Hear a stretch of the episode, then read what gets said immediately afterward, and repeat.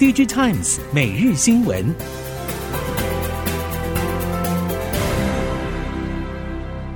听众朋友们好，欢迎收听 DigiTimes 每日新闻，我是翁方月，现在为您提供今天的科技产业新闻重点。首先带您关心。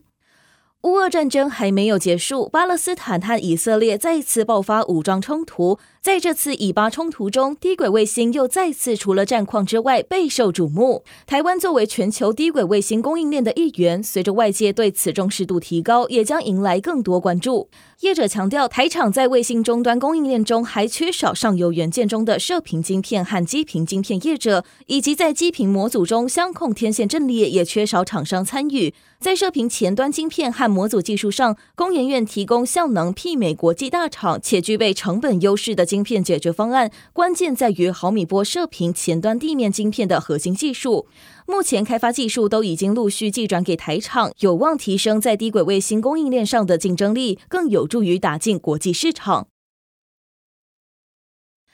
美系两大品牌相继喊话，PC 寒冬已经到了尽头。戴尔在九月法收会先放佳音，而惠普十号也对外表示，二零二四财政年度目标将达成，PC 需求正在回温。相较于品牌厂信心满满，供应链对最坏状况已经过去的说法认同。不过，是否春燕回归，则还需要继续观察。ODM 厂指出，现阶段品牌厂对外展现高度信心，但实际下单却采急单与短单模式，也让供应链对后续订单掌握度偏低，难以一样高喊景气回温。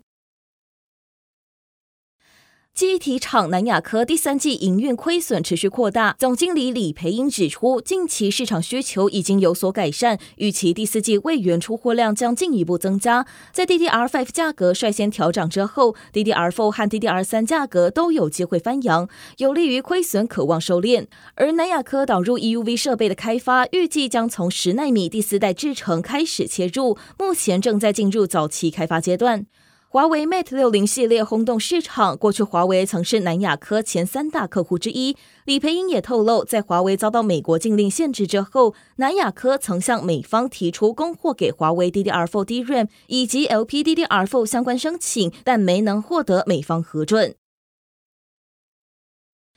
台系显示驱动 IC 业者陆续公布九月营收，整体来看，多数显示驱动 IC 业者的第三季营收都比去年同期有明显成长，和第二季相比，多数都有微幅成长。龙头大厂联咏则符合先前猜测，营收小幅季减少百分之四左右。显示驱动 IC 业者普遍表示，第三季需求状况虽然比去年同期正常许多，事实上还是不如往年传统旺季表现。主要是因为大尺寸显示驱动 IC 补或多数都在第二季完成，第三季需求有明显下滑，等于今年的传统旺季只有中小尺寸显示驱动 IC 独木支撑。Sony 正式发表小改款家用游戏主机 PS5 Slim，预计今年十一月中起开始销售，主打轻量小型化，内建固态硬碟容量则可以扩充到一 TB，而多数零组件和供应体系变化则不大。台系 IC 封装业者包括日月光投控等，仍然操刀超微供给 PS5 新机的半客制化晶片 FCBGA 封装，并与中系封测厂通富微电分时订单。目前游戏晶片需求保持稳健。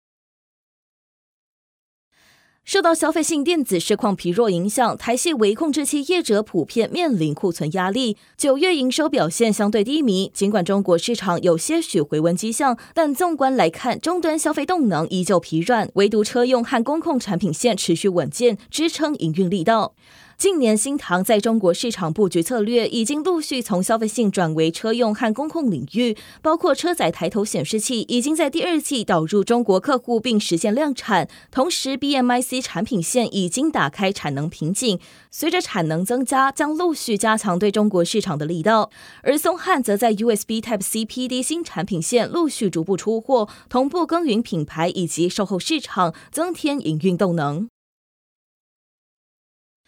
价格上涨超过半年时间的 LCD 电视面板，预计从十月开始会先呈现持平再走跌的反转趋势。业界预期大尺寸面板厂今年的营运高峰落在第三季，显示目前已经达到临界点。不过，由于明年有运动赛事助威，预期终端需求将温和复苏。业界估计，LCD 电视面板价格在缓跌到第一季之后，有望在第二季反弹。不过，整体还是要看面板厂控制稼动率的情况而定。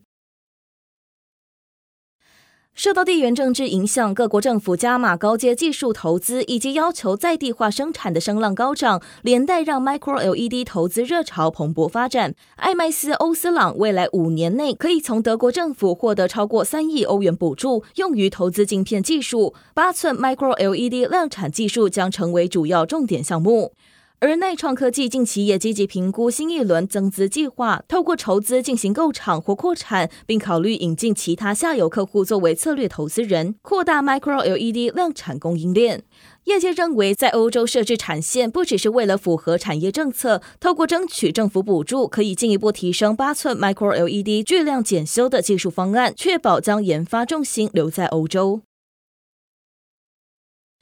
近来，全球地缘冲突不断，乌俄战争和以巴冲突持续。在这些战争的背后，包括无人机、低轨卫星等新兴科技开始大量投入军事应用，也掀起全球新一波军备竞赛的讨论热度。过去，多数无人机关键零组件因为生产成本的关系，大多来自中国供应链。不过，近年在地缘政治板块变动之下，民主国家相继出现排中风潮。无人机业者对此则表示，台湾方面渴望受惠于当前全球供应链去红化的时机点，加速无人机产业链发展。